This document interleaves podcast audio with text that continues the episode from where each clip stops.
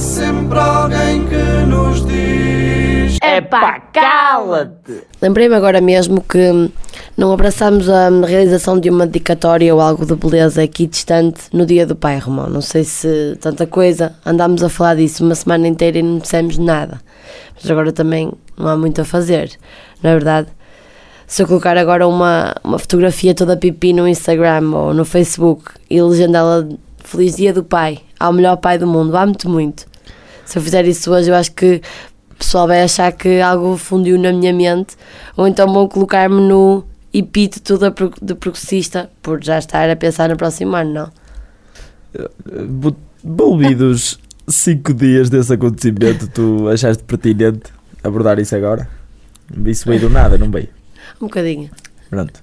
Mas é isso que me, que me fascina verdadeiramente na, na sagacidade de uma pessoa, que é de modo súbito e completamente inesperado, a mesma proferir algo com origem no além e culminar no mesmo ponto.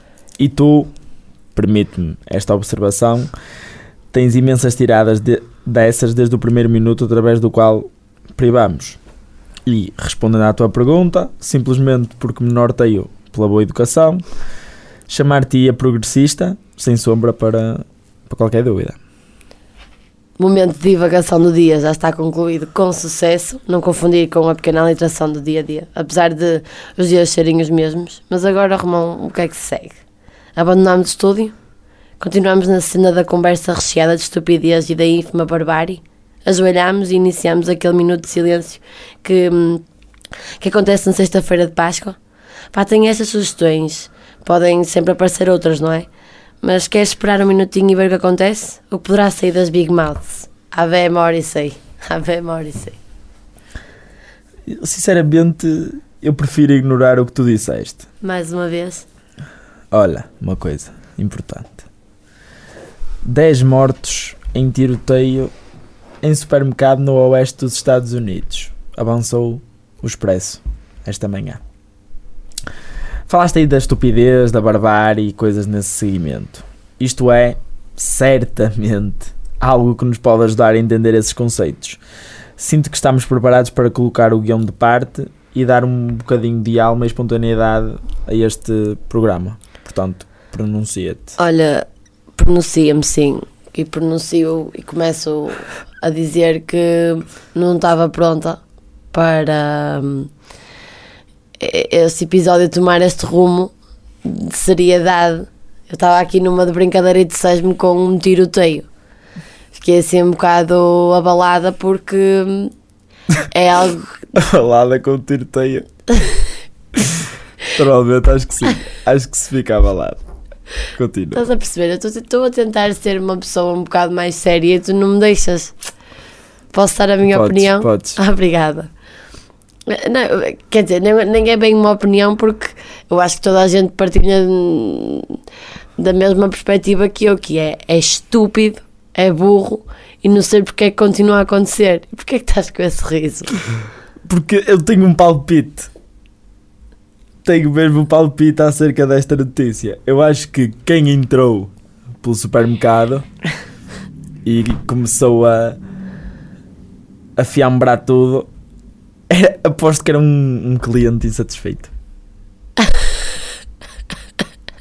Era um cliente que, opá, ou foi maltratado pelo proprietário da loja, ou estava insatisfeito, venderam-lhe um produto que já estava aberto, não sei. Estava insatisfeito. É assim, tu quando vais, primeiro, antes de mais, quando vais ao supermercado, és tu que pegas nas coisas, ou seja, se é realmente, se foi realmente uma pessoa insatisfeita com o serviço, se foi alguma, algum produto que vinha aberto ou alguma caixa que estava com algum Defeito. defeito, exatamente, hum, isso não é culpa do, do. É um bocado culpa do, do estabelecimento do supermercado em si. Mas ao mesmo tempo, tu se vês aquilo, não vais comprar aquilo. Não é? Vais procurar o outro, outro produto que esteja bom. Mas isto, isto Aparentemente. É, eu acho que esta, esta notícia, como esta e como muitas outras, primeiro acontecem num país onde este tipo de coisas é opá, frequente.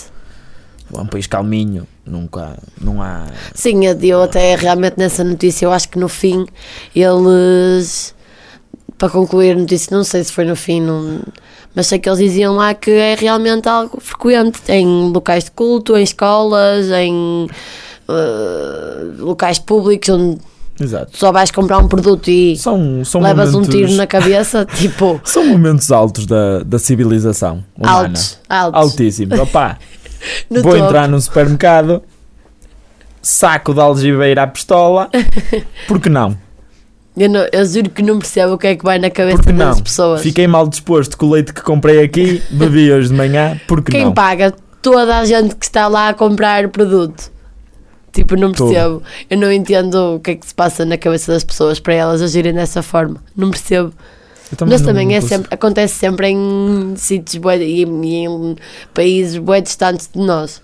Pois, eu nunca, eu não, não me lembro, não me recordo de acontecer isto por cá.